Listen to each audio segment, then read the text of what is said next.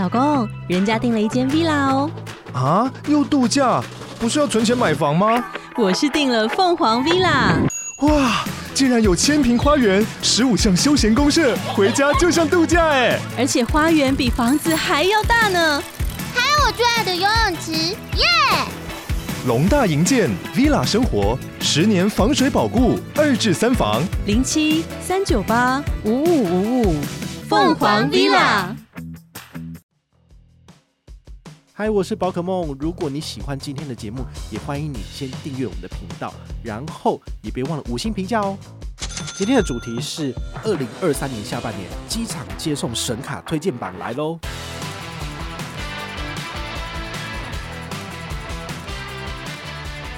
它的时间点呢是一月一号到十二月三十一号，所以如果你明年想要有免费的机场接送，请你在今年多用永丰卡多刷。那其实。嗨，我是宝可梦，欢迎回到宝可梦卡好哦。我最近在做一个整理哦，就是呃，出国的话呢，你当然会想要爽爽的出去，那就是有人来做接送嘛。所以呢，我就整理了四张我手上现有的顶级卡，然后有给予机场接送服务的，我觉得很不错。好，那就做这一集节目来跟大家分享一下哦。你们如果有机场接送，就是出国的需求，而且量还蛮大的。那你就很适合来听这一集节目。那我简单算一下哈，我一年如果要出国六趟，好，真的是蛮多的。就每两个月出国一次的话，那你至少要准备十二趟。那哪些卡片可以一年准备那么多啊？那没有办法嘛。尤其是我们这种用里程换票的，你根本就没有办法去符合每一张卡片的那种什么，至少要刷多少钱，然后呢要在几天之内去刷的，这个太困难了。所以是不是有一些卡片呢，能够放宽这些规则，然后让你能够交叉去运用的，我觉得这个是呃很重要的。好，所以我就整理了四张卡片，我目前会去使用的，提供给你参考。第一张呢是 HSBC 的旅人卡，HSBC 旅人卡它有三个不同的等级啊，青旅卡没有机场接送，预习卡好像有送你一趟，好，就还蛮少的。那如果你是无限卡的部分，好，这个要年收八十万才办下来的，它就会送你四趟，四趟的意思就是你出国两次，来回来回。就四次，你就可以把它用完。那它的这个时间呢，是当年度的七月一号到隔年度的六月三十号。你只要在这个时间之内呢，好，有刷机票或者是团费，你就可以叫了。那我的经验就是说，我用它来刷税金，好，就是这个机场的这个机场税啊，然后冰险之类的。然后我就叫了四趟，哦，是可以的吗？它的检核是可以的，但是你必须要在七月一号到六月三十号之内的刷卡。才能够叫，他其实没有很严格的去做检核这件事情，所以对于我来讲，它绝对是我出国的第一选择。但是呢，这张卡片需要年费八千元，好，所以你可以去算一下，就是如果你一趟机场接送算一千二的话，四趟是不是四千八？那除此之外，你还有三千二，你要怎么去补？好，比如他有送你那个八趟的机场贵宾室，那现在一趟机场贵宾室之前好像听不到某一个。贵宾室的营运单位，他说他们要再涨那个使用的费用，所以一趟如果算是八百块钱的话呢，你如果八趟就是六千四，用好用满，其实你是可以回本的。好，所以呢，这张卡片我对我来讲，我觉得是正收益啊。那更不用讲说他自己的国内十八元一里跟海外十元一里，哦，其实很好用。那甚至我这几个月我把它绑定在全盈嘉佩里面，去超商所做的消费跟缴费都是有点数回馈。真的非常非常的推荐大家，就是低调的去使用啊！你想上车的话，我们下面有连接，你也可以上。第二张呢是台北富邦的尊誉世界卡哈，我们的这个排序其实没有就是四三二一名的这个推荐，而是就是我顺手整理的部分。好，第二张我觉得好用的就是台北富邦的尊誉世界卡，它的申请门槛是。呃，要成为台北富邦的贵宾理财客户，然后放三百万在台北富邦，由他的专员来帮你做申请，你才能够就是呃申请到这张卡片。但是我觉得富邦其实有一点还蛮佛心的，就是它不是只限定于银行端的这个理财专员送件，如果你是证券端的部分，好，你只要跟台北富邦证券有往来三百万，请你的证券营业员。帮你送件也是可以的，就好像我之前讲过这个永丰的财富管理，好，如果你是跟永丰往来三百万的财富管理客户，你也可以申请财富无限卡，或者是你用永丰金证券下单三百万以上，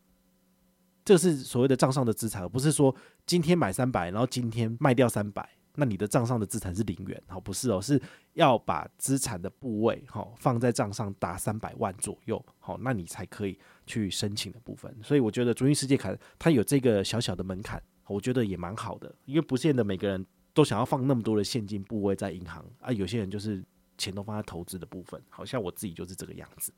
那它的优惠是什么呢？就是你在每一个日历年，好，就是一月一号到十二月三十一号期间呢，你可以使用六次的机场接送。那它的低消就是当次的消费要六千块，然后要刷机票或者是团费，但它其实不会去检核你这个六千块到底是全额机票还是那个机场税的部分。所以如果你是换票的部分，那机场税跟冰险你有超过六千元，你也可以缴。不过它比较 tricky 的一点就是说，你一定要在刷了这笔钱的三个月内去缴，不然的话呢，会无法成功叫车。哦，它那个系统会检核这个日期。所以如果你要在九月一号叫车的话呢，你就一定要在六月五号之后刷。那你九月一号去，九月五号回来，就一定可以叫得到车。哈，所以这个是它比较令人觉得讨厌的地方。但是它其实还蛮好用的。比如说我换了这个，比如说外站票，我这里出去有四段，第一段的话呢比较近，所以呢我就用这张卡片，那我就可以处理了嘛。那如果明年我还要再出国，我是不是又再刷了一次？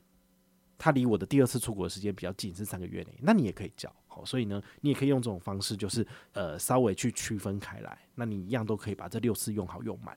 第三张推荐的是永丰财富无限卡。永丰财富无限卡其实它不见得就是一定要有这张卡片，基本上是永丰卡，好，它就可以叫机场接送。那他们的衡量标准其实我觉得还算是合理的，因为它是看你前一年度的贡献。哦，如果你去年有用永丰卡刷超过三十六万以上，他会送你一趟机场接送。那如果你有刷超过七十万元以上，他就送你两趟机场接送。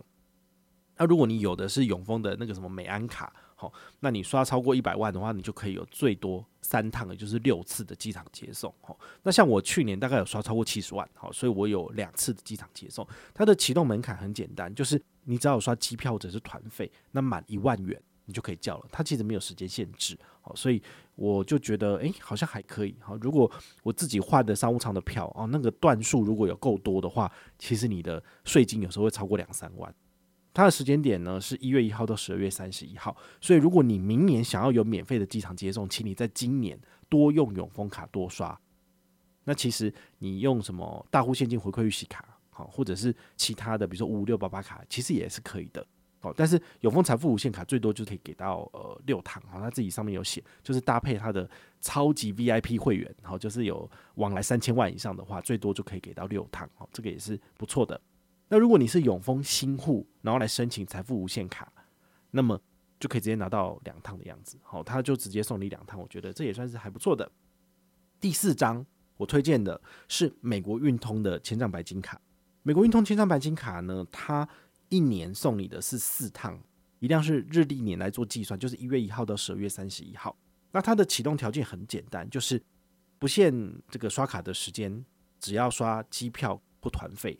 你就可以叫了。那它使用的是这个什么和运接送的 APP，然后你在上面输入你的资料之后呢，你就可以去叫车了。那正卡人呢，也可以叫车给副卡人使用。好，我至少看它的规则是这样写的，我相信这个他们应该算是会蛮。蛮宽松的，好，就是我我办了两张附属卡给我的姐姐跟我弟弟嘛。那如果他们有用这张卡片去刷机票，我相信应该也是可以叫车的，因为他也没有限定这个金额的部分嘛，那也没有限定时间，你只要在这个年初到年底这段期间把它用掉，我相信应该都是可以的。哦，但是呢，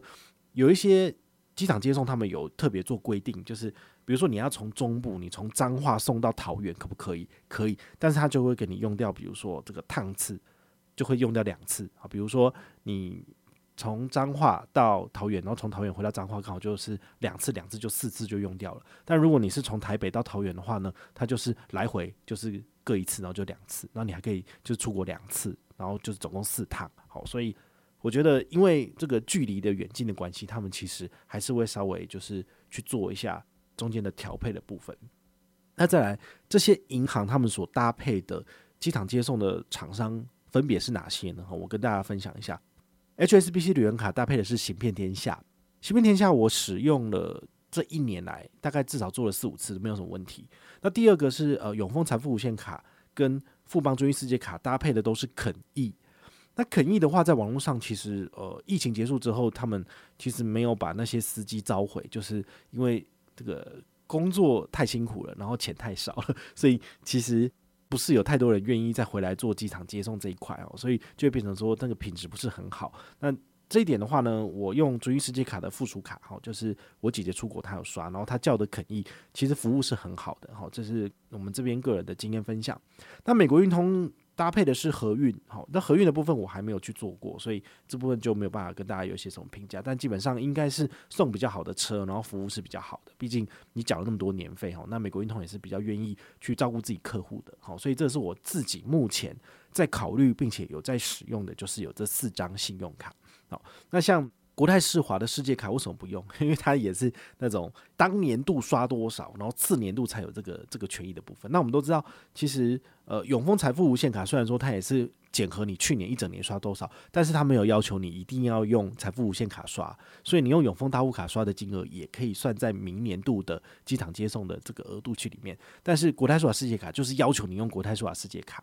国泰世华世界卡回馈率那么烂，我当然不想刷，所以那张卡片基本上我是不会去用到它的附属权益啦。哦，那那所以我就不会把它算在这次的机场接送的那个名单里面，因为我根本不会刷它，不会刷它怎么会有回馈呢？好，那你可能会想说，那到底有没有什么是适合小资族的免费的机场接送？也许有一些卡片它在新护理的部分会送你，但是呢，绝对没有什么预习卡或者是精致卡。然后就免费送你的，这个很很难得。但比如说像 JCB，他送你的机场接送，哦，你听起来好像有，但是他要你刷到多少？两万到六万，你出国有办法刷到六万块的机票吗？除非你要去欧洲吧，哈。所以个人觉得他们的那个门槛都打得非常的高哦，原因就是因为它的成本很高。那我我们。如果真的都没有这些卡片可以用，要怎么办？因为毕竟我我讲这些卡片不是要跟银行往来三百万，不然就是年收要两百万才能够办得下，一般人哪有可能？好，这就有点就是太打高空球了。所以我会建议大家就是说，呃，你可以考虑使用机捷，或者是呃，现在可能五五六八八你也可以直接叫车，那可能一趟就一两千，好，这个钱呢你可能就省不得。不然的话，你就是要你搭联航，然后是十一十二点的，那你就是五六点。你就要直接从家里面出发了，好，或者是凌晨六点、凌晨五点的飞机，那你就前一天晚上你就是要住在机场啦，哦，那就很辛苦啦，好，所以我觉得就是毕竟要有所取舍嘛，哦，呃，信用卡是帮我们省钱的东西，但是呢，它也没有绝对百分之一百一定有的羊毛哦，至少我的观察是这个样子，但是呢，唯一有一个例外就是说，其实银行它怎么去检核你到底是不是全额机票？或者是八成的团费这件事情，其实银行他们是没有那么多闲工夫去跟你做检核的。尤其是像我，呃，刷了这个国泰航空，就是我刷了日航的商务舱，然后从台北飞到日本，然后再转到泰国去，这是明年的行程。那这个行程的话，其实呃，以两个人，然后四段商务舱算起来，大概要缴两万多块钱的这个税费出去。这个刷国泰航空两万块钱。是不是很像一般传统航空公司会飞的这个金额，对吗？所以他们没有办法去知道说我到底买了怎样的机票的行程。在这种情况之下，其实你把它当做是这个符合一万块或是六千块的门槛，然后你叫机场接送都是可以的。那除非唯一的例外就是，当你飞机掉下来你死了，那你家人拿着这东西要求理赔的时候，他就会去。查所有的资料，那就会发现，哎呀，你说他只是机场税跟冰险，那你就不符合理赔的规则，那就没有办法了。好，所以对于我来讲的话，出国飞出去玩一定会另外加保保险。那信用卡送的这个额外的保险，我不是买全额机票，那我就不会去笑想说这个东西额外的福利是什么。但是机场接送跟机场贵宾是我一定有的。那机场贵宾是我个人觉得，如果你符合规则，比如说，呃，台北富邦也是刷六千块，哈，三个月内的六千块，你也可以去使用它的机场贵宾室，我觉得这个非常的好。但如果换票通通都是商务舱的话，那根本就没差了，对不对？这航空公司他们自己营运的这些商务舱的贵宾室，绝对是比外面的 PP 卡，好，还有这个环宇啊，这个 Plaza Premium 都还要再好。所以我个人觉得，如果你都换商务舱，那你也没有差了，因为这个东西其实你可能也都不会用到这样子。好，所以回到最后的根本就是。你还是要刷得多，赚得多，刷得多，然后才能够用得多好。所以这个羊毛都是这样露出来的，绝对没有那种就是呃，你想要白嫖的，这这是蛮困难的。白嫖的部分呢，银行他们大部分都会堵起来。好，那如果他们有在听我们的节目，就知道哪里是白嫖的洞，他可能就会堵起来了。好，所以请大家一定要把握机会，赶快入手 HSBC 旅人卡，因为可能在未来哈，可见的未来里面呢，它可能这个超长部分都会封掉了哈。毕竟这个真的是凤毛麟角，少之又少。好，那请大家多多把握机会喽。那如果你有任何的问题或任何的想法，也欢迎你就是到粉丝页私讯我，好，或者是留言，好，或者是抖内都可以，好，我们有看到的话呢，都会在做节目跟大家回报哦。我是宝可梦，我们下一个见，拜拜。